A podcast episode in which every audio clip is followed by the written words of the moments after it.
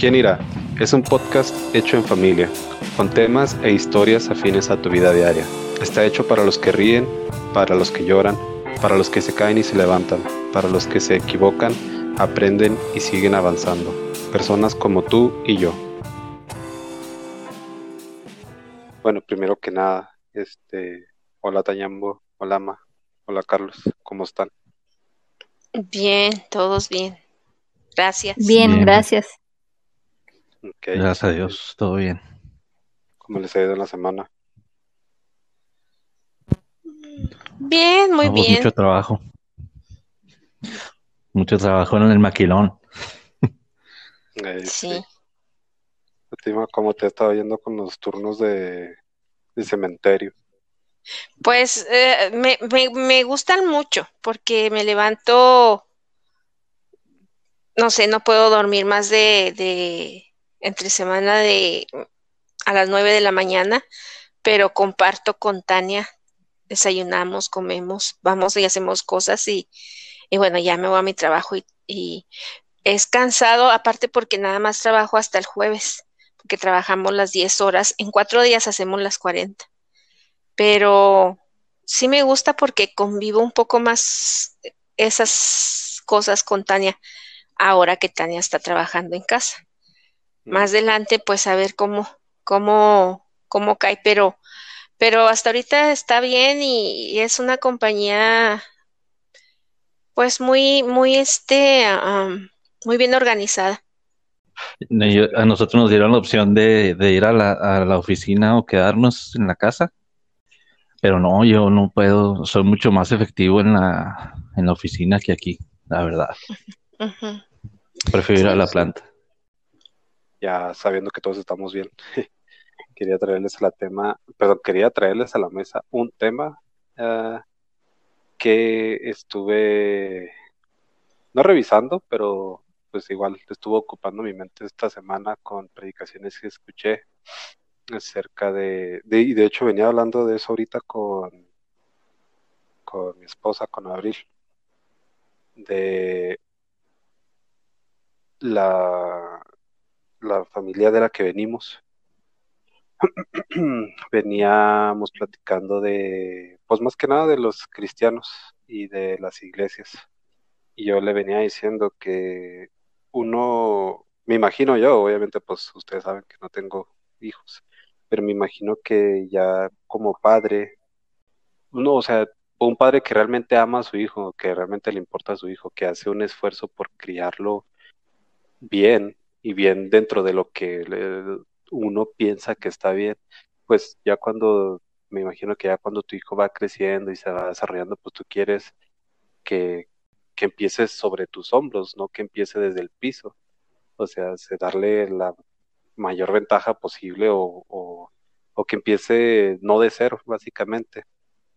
Y le decía que, pues cuando uno es ya sea empresario, carpintero, así, pues siempre, si yo soy empresario, quiero enseñarle a mi hijo que sea empresario. Si yo soy carpintero, quiero enseñarle a mi hijo que sea carpintero.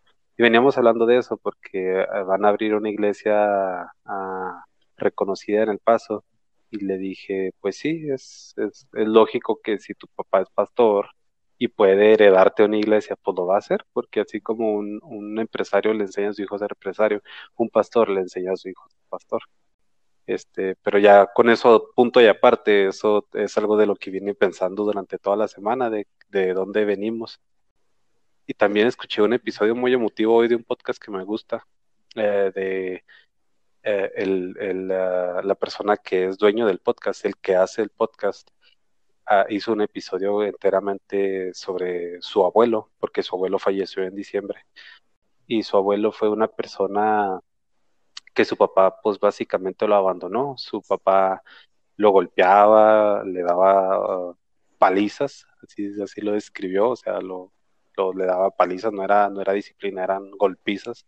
Y, y este, esta persona mm, decidió, como nos dijo Tania una vez, ser lo que no tuvo. Él cuando tuvo su familia se preocupó por su esposa, tuvo dos hijas y se preocupó por sus hijas.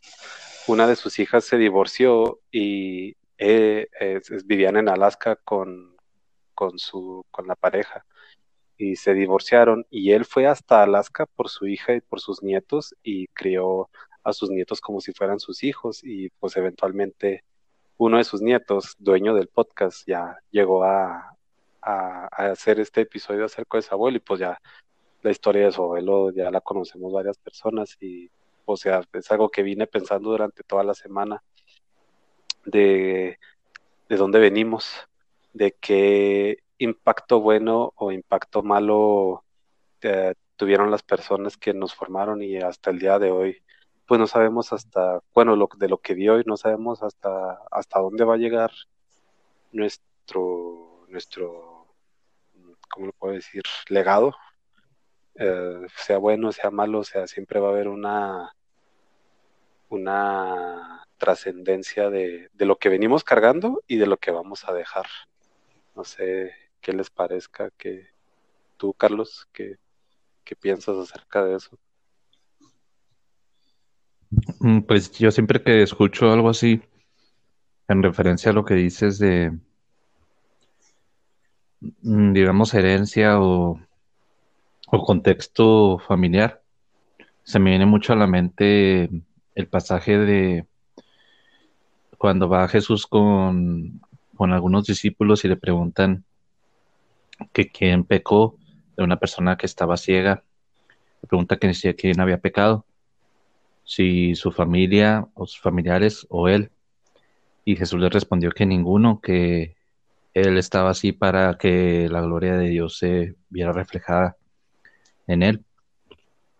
Entonces, yo crecí, y digo yo porque creo que nuestro trayecto, en, bueno, en la iglesia como institución y como individual, tanto el de mi mamá, el de Tania, el tuyo y el mío, ha sido diferente y en, y en etapas distintas. Rara vez hemos estado todos juntos en alguna congregación. Ahora tú y yo porque aquí vivimos, pero no, como que sí hemos ido en tiempos muy marcados cada quien eh, individualmente. Entonces, una de las confusiones o de los engaños que yo tenía era ese de que de que tenías que cargar con los errores del pasado de tus familiares entonces para mí era una carga pesada y se me hacía muy injusto. Y hasta que aprendes más el Evangelio y entiendes que Jesús vino a pagar por todo y que, y que pues tú eres lo que, la identidad que Dios te da, cuando, como lo hablamos en, el episodio de, de la huella digital, que es como la huella digital, la identidad. Entonces, son muchos factores, pero creo que también parte de la madurez que pueda llegar a tener cada individuo personal. Y se lo, se lo digo a muchas personas cuando hay oportunidad de platicar de esto, que tiene mucho que ver la madurez que uno tenga y no el reconocer que nuestros papás, nuestro padre o nuestra madre tienen algún defecto en su carácter, en su manera de ser, sea una manera de no darles honra. Y yo, por ejemplo, con mis hijas yo sé que tengo muchos errores como persona y como padre, como esposo y como individuo. Y a mí sí me gustaría que mis hijas no cometan los errores que yo cometo.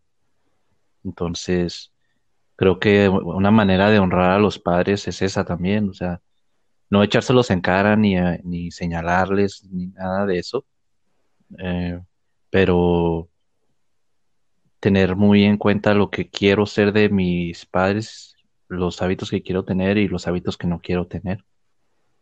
Y eso está pues en cada uno en, nuestro esfuerzo personal.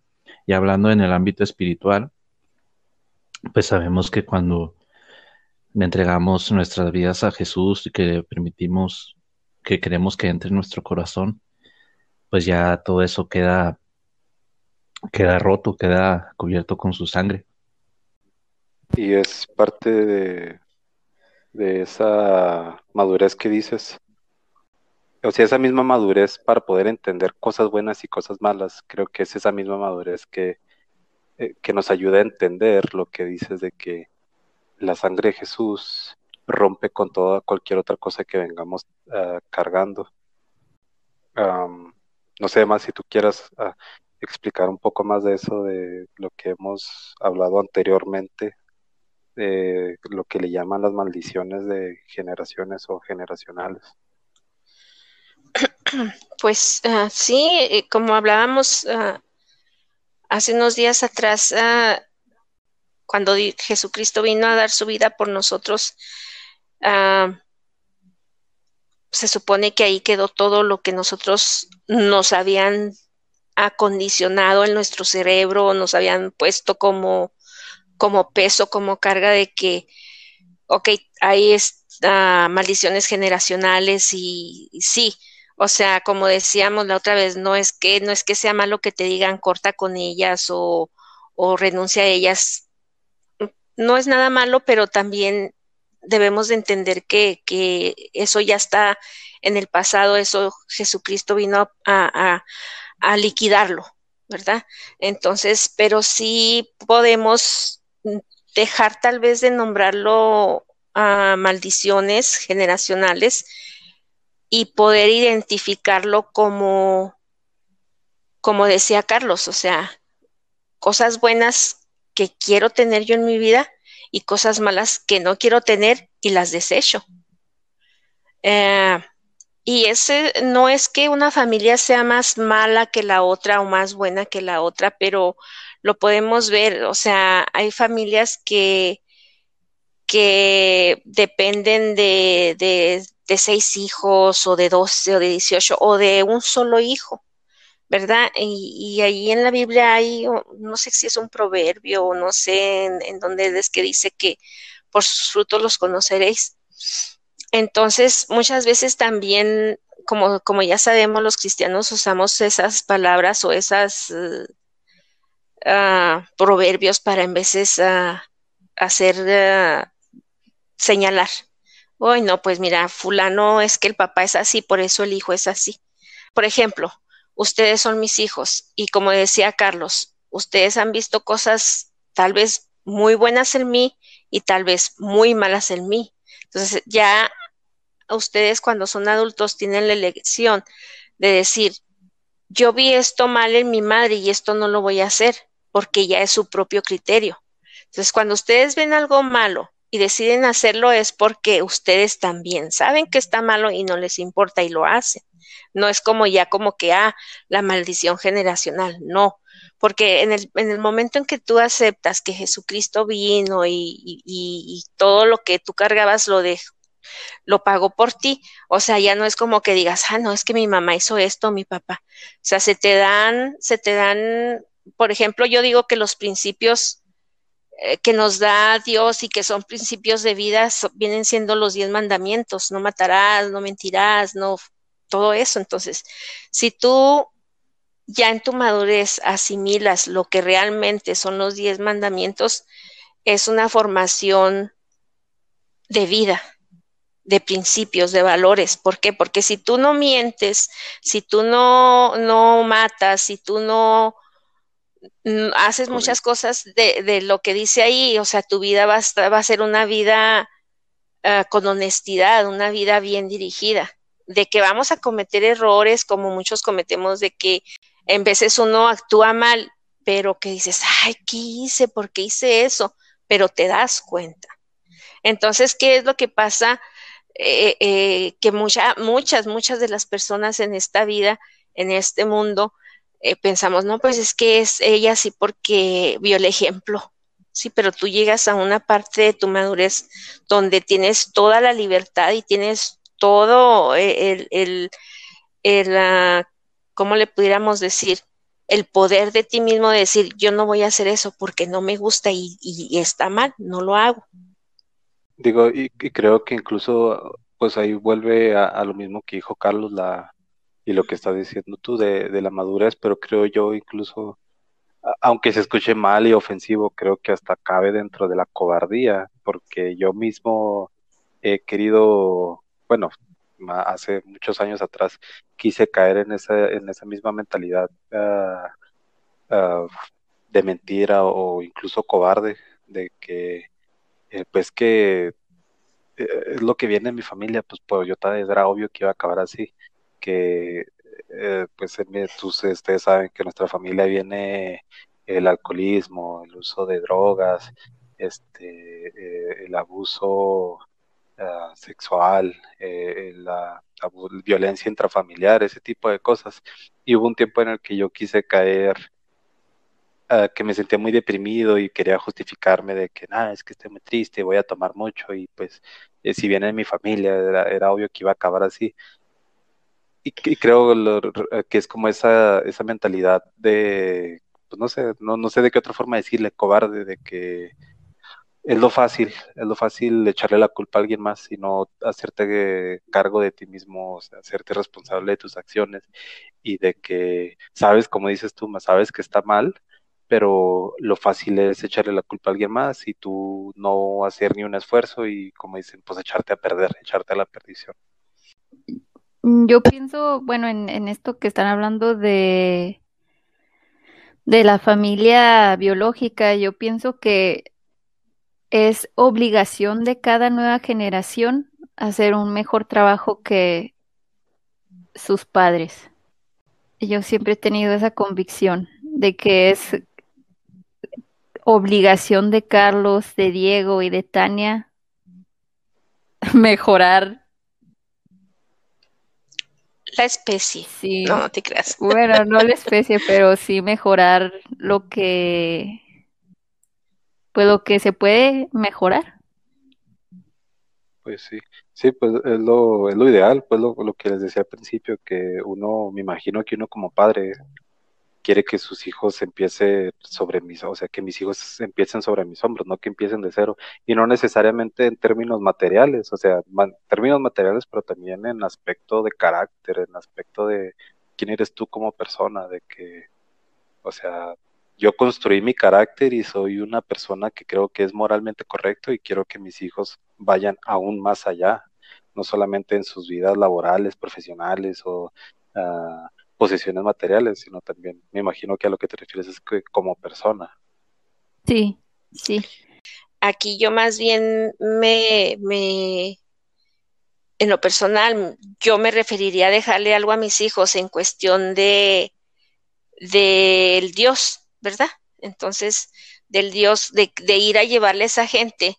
Yo a mis hijos, por ejemplo, uh, veo a Carlos, veo a Diego, veo a Tania y, y y qué bueno que Dios tuvo piedad de mí y que me, me tomó de, la mano y que gracias a eso yo pude dejarles a mis hijos un Dios, ¿verdad? Un Dios que, que ese Dios es, es eh, pan de vida, es vida, vida eterna y entonces eso es lo que yo le dejo a mis hijos y mis hijos le van a dejar a sus hijos que eso es lo que se nos ajá es, eso es lo que se esa es nuestra encomienda de dejar a nuestras generaciones y a los que van a venir eh, el conocimiento de que tenemos un Dios. Sí, porque sí, o sea, es difícil. yo entiendo ahora mucho porque se da mucho ese fenómeno que los hijos de de pastores o, niños que nacieron en familias cristianas cuando ya tienen su mayoría de edad no quieren saber nada de la iglesia ni de Dios porque es tanto el empeño que quiere poner uno como padre para inculcarles a Dios que se cae en la religiosidad y lo que detestan esas personas que acaban alejándose de la iglesia y de Dios es la religiosidad, creen que Dios está en la religiosidad. Mm, he entendido que la herencia o lo que yo le puedo dejar a mis hijas más que lo material, sino de lo mi relación con Dios es que ellas me vean a mí como es mi relación con Dios y yo no obligarlas a ellas a que sean y hagan así y ahora te hincas y ahora, ahora sí, ahora es hora de orar y ahora es el momento de leer la Biblia, sino que me vean a mí, que yo agarro la Biblia, que yo leo, que yo me postro a orar, que yo oro por los alimentos, que yo, bueno, yo me refiero a mi esposa y a mí. Eso es lo mejor que podemos hacer y eso fue lo que vimos en mi mamá. Mi mamá nunca fue de que, ah, no, ahora es hora de leer la Biblia y todos a fuerzas, o ahora es hora de, de hincarse todos aquí, no, no era así. O sea, nosotros lo vimos por su relación que ella tiene, ¿no? Con Dios, no con, no a la fuerza. Entonces eso también es un punto muy importante, por eso los, los que se dice como ese cliché que dicen que, crecen en cuna, cuna cristiana, por eso ya cuando crecen ya lo que quieren es salir corriendo de, ese entorno religioso. Y no digo que sea el caso de, todos, pero es la gran mayoría. De hecho, eso es algo que, que vi en el episodio del podcast que les dije, que hablaron de que esta persona habló de su abuelo que es una de las cosas que su abuelo decía. Decía que no era su filosofía esa frase que se usa de no aprende lo que digo, no lo que hago. Eh, o como dicen en inglés, uh, do as I say, not as I do. Que siempre es esa intención, como dices, Carlos, de que yo voy a enseñarle a mis hijos, pero que hagan lo que digo, no que hagan lo que yo hago y como dices, es algo que nosotros vimos ah, pues, en nuestro caso particular, que vimos más en Lima, no que ella nos obligara y así como dices tú, pero fue más lo que vimos. Creo que eso es parte fundamental de, de lo que, cómo se forma una persona, primero que nada, y pues tú que ahorita estás pasando con tus niñas, tú sabes que, que los niños no es tanto lo que les digas, sino que los niños absorben y aprenden lo que ven. Este, y ya con eso en mente, o sea, ¿qué, ¿qué es lo que aprendiste? ¿Cómo se forma una persona? ¿Y qué es lo que vas a dejar? Que es otra vez con acciones, no con palabras. Sí, hay muchos episodios en la Biblia que habla, o sea, que se pueden hacer tanto analogías y que hablan literalmente de la relación padre e hijos, de herencias, promesas y todo, pero como dices, un predicador que nos gusta escuchar a todos, eh, leer la Biblia con ojos nuevos, realmente te revela mucho y, esa palabra que dice que fuimos creados a imagen y semejanza de Dios. Eh, yo no, no, estoy, con esto no estoy diciendo que todas las sensaciones o sentimientos que tenemos, eh, incluso los negativos, vengan de Dios. Pero bueno, Jesús una vez se enojó en el templo cuando lo habían hecho pues, prácticamente un, mercado. Jesús se molestó bastante y Jesús se, Jesús se, enojaba y, era una persona de un carácter firme, porque tenemos ese error de carácter duro, ¿no? O fuerte, que es el que grita y el que, no, no, un carácter firme. Y también este predicador lo, lo dice así, con esta palabra que dice, se nos ha puesto un Jesús pusilánime, pero no, Jesús tenía un carácter fuerte, un carácter, eh, perdón, firme. Entonces, e, e, el, celo que a veces podemos sentir por nuestros hijos o por las cosas de, de, Dios, de nuestro Padre, pues ese, celo es depositado también por Él y de la imagen y semejanza que fuimos hechos. Entonces, cuando a mí siempre la parábola de, de, para mí toda la Biblia se puede resumir en la parábola del, hijo pródigo, pero esa es mi percepción. A lo mejor si una persona que está muy estudiada en, en la Biblia me podrá decir que estoy loco, pero para mí eso pues es lo que el reflejo del amor de Dios y así a veces somos nosotros como hijos y ahora que yo tengo hijos te das cuenta que es como un, es aparte de otro regalo de Dios de saber, mira, así me siento yo contigo o con ustedes. Entonces te das cuenta de muchas situaciones que, que se te caen muchas vendas de, de religiosidad, de que si no estás bien, este Dios no te va a querer, Dios no te va a, no te va a hacer caso, Dios no te escucha. Y no, no es cierto. Entonces, para mí esa parábola nos dice mucho incluso de esto que estamos hablando, porque, por ejemplo, el hijo pródigo no nos habla del contexto del padre en esa parábola que va y, se gasta la herencia. Pero bueno, si nos dice que era una persona que tenía tierras, que tenía dinero, que tenía sirvientes, pues nos, el contexto nos dice que era una persona que tenía poder y que tenía autoridad en, por lo menos en ese tiempo, o en esa área donde vivían. Y no necesariamente el hijo siguió el ejemplo del padre, porque a lo mejor la fortuna que tenía el padre no la consiguió despilfarrándola como lo hizo el hijo. Pues también está el otro lado de la moneda. Ah, eh, la, la, parte cómoda es el que, ah, pues mi familia es así, esa, pues yo también voy a ser así, esa es la comodidad. Y te echas a la hamaca y así vives toda tu vida y se te va la vida, ¿no? Pero cuando tomas la decisión de cambiar, como el capítulo anterior, si no duele, no sirve, pues va a doler la poda, el cambio de actitud, pero, pero va a servir. Pero hasta el otro lado, donde a lo mejor sí era una familia con un buen contexto, digamos, con buena educación, que siempre se preocuparon por el hijo o los hijos, y los hijos se despilfarran o se desbalagan, o nos desbalagamos, pero no por no apuntar dedos, hablo también de mí, y volvemos y ahí está nuestro padre. Entonces, yo creo que más que nada, repito, vuelvo a lo mismo, es la decisión que uno pueda tomar, porque la decisión que tomó ese hijo, el hijo pródigo, fue de irse, de no seguir el ejemplo de trabajo y de disciplina que puedo casi asegurar que era su padre. Y él tomó un camino que a lo mejor nunca se le enseñó, pero volvió ah. y, y su padre le perdonó.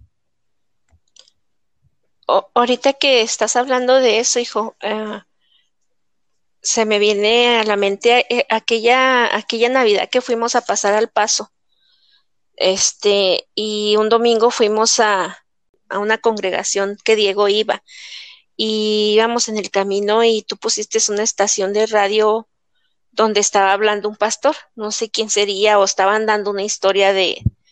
Total que el, contenido de la historia era esta, de, de esta persona, era un realmente un ser humano uh, ejemplar.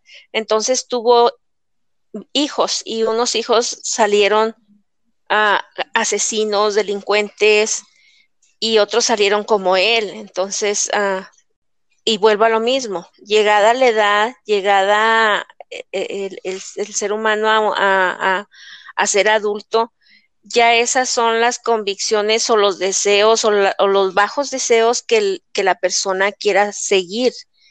Pero también dice en la Biblia que, que, que eduques al niño en los buenos caminos y cualquier cosa que pasa, Él volverá a esos caminos. Y ahorita que dices de, del hijo pródigo, ah, se me ocurre pensar de que este muchacho creció y dijo, no, pues yo quiero mi dinero o algo, yo me voy a la vida, lo gasto, pero siempre, siempre se le, ya cuando se terminó la fiesta, ¿verdad? Y, y todo el dinerito, él recordó los buenos principios me imagino, yo quiero pensar así, y él volvió a su padre y él volvió al, camino, a los buenos principios. Ahora, en lo personal, este, muchas veces ustedes que yo he cumplido años que me dicen, ah, ni quisiera poderte regalar algo, cosas así, ¿verdad? que yo no sé si lo recuerden, yo les he dicho, a mí no me, no me compres regalos que se quiebren o que pasen de moda o que se acaben. A mí regálame tu buen comportamiento, honrame con tu comportamiento. Yo creo que para, para ningún padre en este mundo hay mejor regalo que, que un hijo lo honre con su comportamiento. Yo me acuerdo cuando, cuando fui a una congregación donde mis hijos iban a la secundaria y también era escuela y era congregación y todo. Yo me acuerdo cuando ya platiqué con el pastor de los jóvenes y le, le platiqué, mire, esto pasó y varias, varios pastores a mí me han dicho, ¿sabe qué, señora? Ha hecho un buen trabajo. Usted ha hecho un buen trabajo. Incluso el pastor que ahorita es de ustedes también me lo ha dicho, mucha gente. Entonces, para mí esa es una honra. O sea, usted me, me han dado lo mejor de mi vida. O sea, me imagino que así los papás, no sé si yo nada más o muchos papás de, de todas partes del mundo, eso es también para ellos, wow, lo máximo. O sea, imagínate tú, Carlos, que tú tienes a tu niña, a tus niñas, que Dios no lo quiera, una niña te salga delincuente y la otra no. O sea, no, no te vas a avergonzar, claro que no te vas a avergonzar de la niña que te salga delincuente, pero sí vas a tener un dolor muy grande, sí vas a tener esa, esa pena grande. Aún sin embargo, si te dan, si, si las niñas salen buenos seres humanos y tienen un buen, el buen comportamiento por donde tú las guiaste y todo, pues es una honra muy grande. Aunque uno de padre, si te sale uno que mató, o el matón, o el violador, o el, o el, el ah, ladrón, uno no va a decir, ah, ese, al ladrón no lo quiero ni al violador, ni no, nada más a este, no, uno, uno daba su vida por, por sus hijos, no importa que sea el ladrón, el que haya sido, pero, pero tristemente, aunque se oiga, eh, se escuche mal, pero le, estás dando, cuando tú te portas mal, cuando tú tienes, escoges un mal camino, tú le estás dando deshonra a tus padres. Entonces, así mismo nosotros cuando estamos haciendo algo que no, no debemos, estamos deshonrando a nuestro Padre, ¿verdad? Claro que nuestro Padre del cielo eh, siempre nos va a recibir con el mismo amor y nos va a perdonar. A resumidas cuentas, lo más importante aquí son los primeros años de un ser humano que te enseñen a, a que existe un Dios de valores y de amor y jamás se apartarán de eso, tal vez resbalarán por ahí o qué sé yo, pero van a volver a esos caminos. Sí, para, para mí lo que es el legado de la sangre es, es eso, o sea, para mí yo sé que, que mi papá celestial, mi, mi, mi padre, él pues siempre me está esperando con los brazos abiertos que ese es mi, mi linaje, que ese es mi, mi familia, a quien correspondo a él cuando, cuando le he aceptado a, a mi Señor Jesús, sin importar el contexto en el que haya vivido mis familiares o el que haya sido mi pasado. Yo tengo bien en claro que, que yo soy hijo de Él y que esa es mi herencia y también pues nos dice en, la palabra que aunque nuestros, nos dejaran nuestros padres, Él nos recogerá. Entonces yo sé a dónde acudir si algún día me quedo solo sin tíos, sin mis hijas o sin mi nadie, yo sé que Él está conmigo. Entonces pues ese es lo que yo entiendo, lo que, lo que para mí significa la, la sangre. Sí, la herencia la sangre. Sí. Pues sí. Ah, para mí, uh, ser de la misma sangre eh, sí, representa ser adoptado.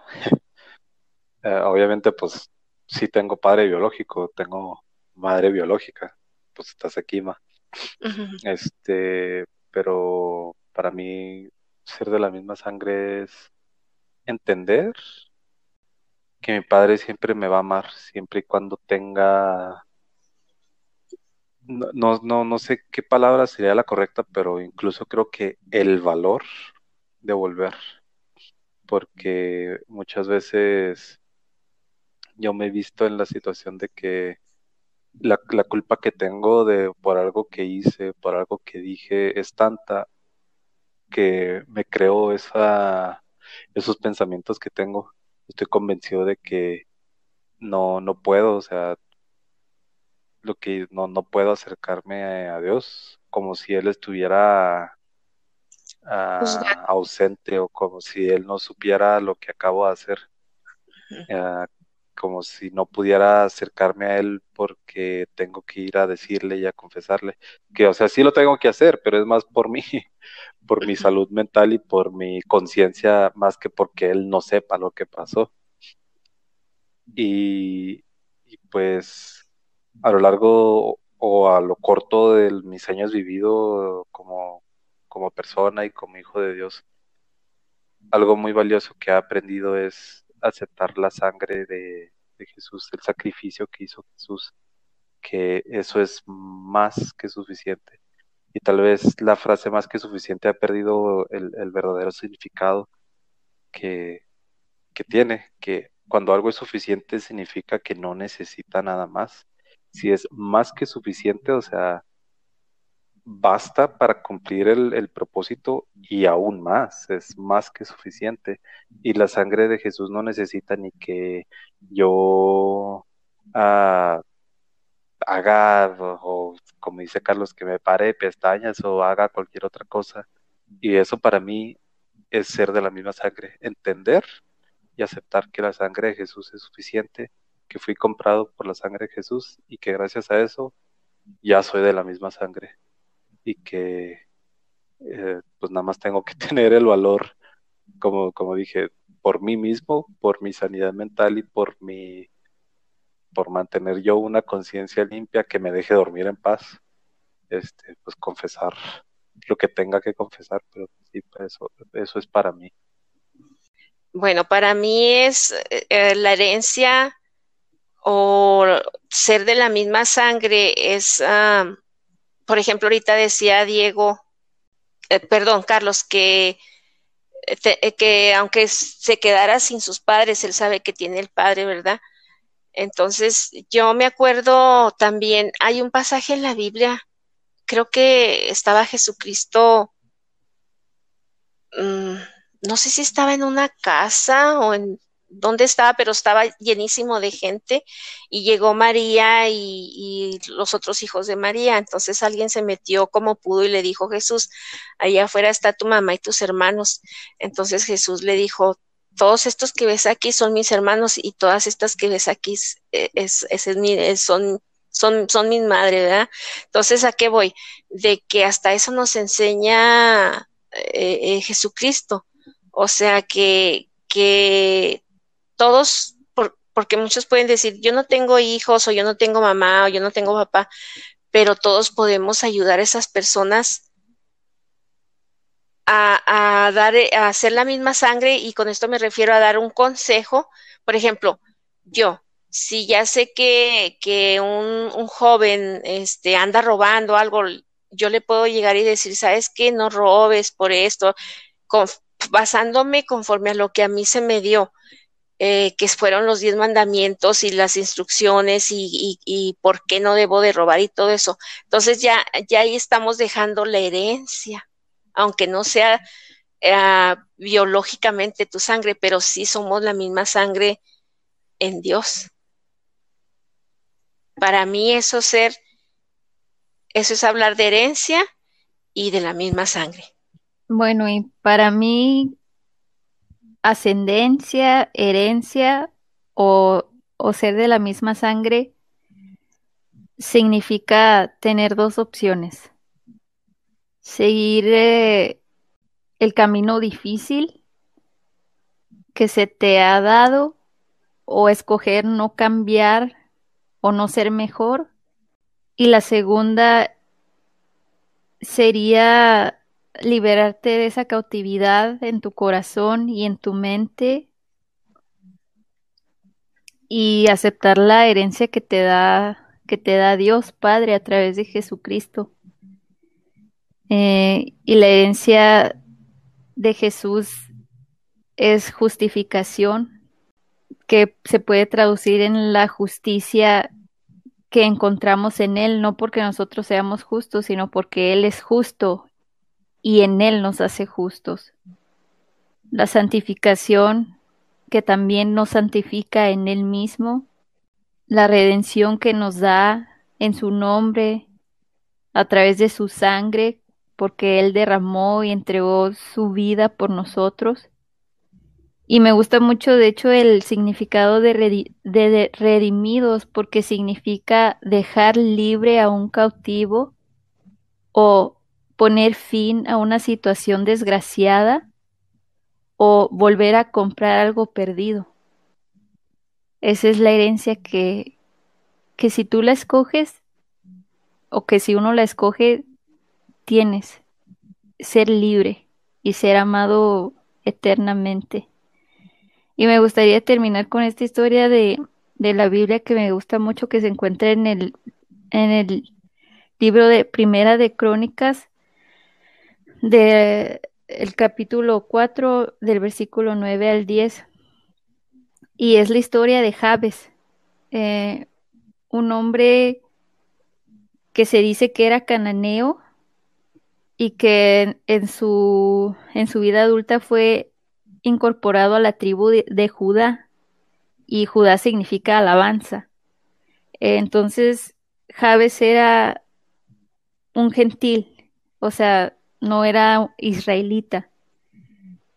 Pero Jabes reconoció al Dios de Israel, o sea, a Jehová, y se encomendó a él. Él decidió, él hizo esa, esa decisión consciente de decir, quiero dejar la herencia que me, que me deja mi familia biológica y recibir la herencia de Jehová, Dios de Israel.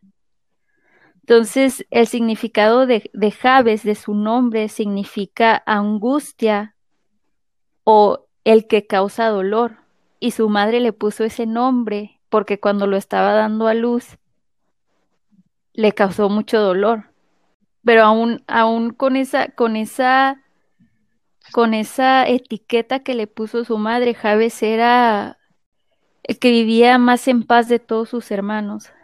Entonces, en la historia de él, uh, nos describe Dios cómo, cómo llegó y se arrodilló ante él y le pidió que, que lo bendijera, que lo bendijera más todavía.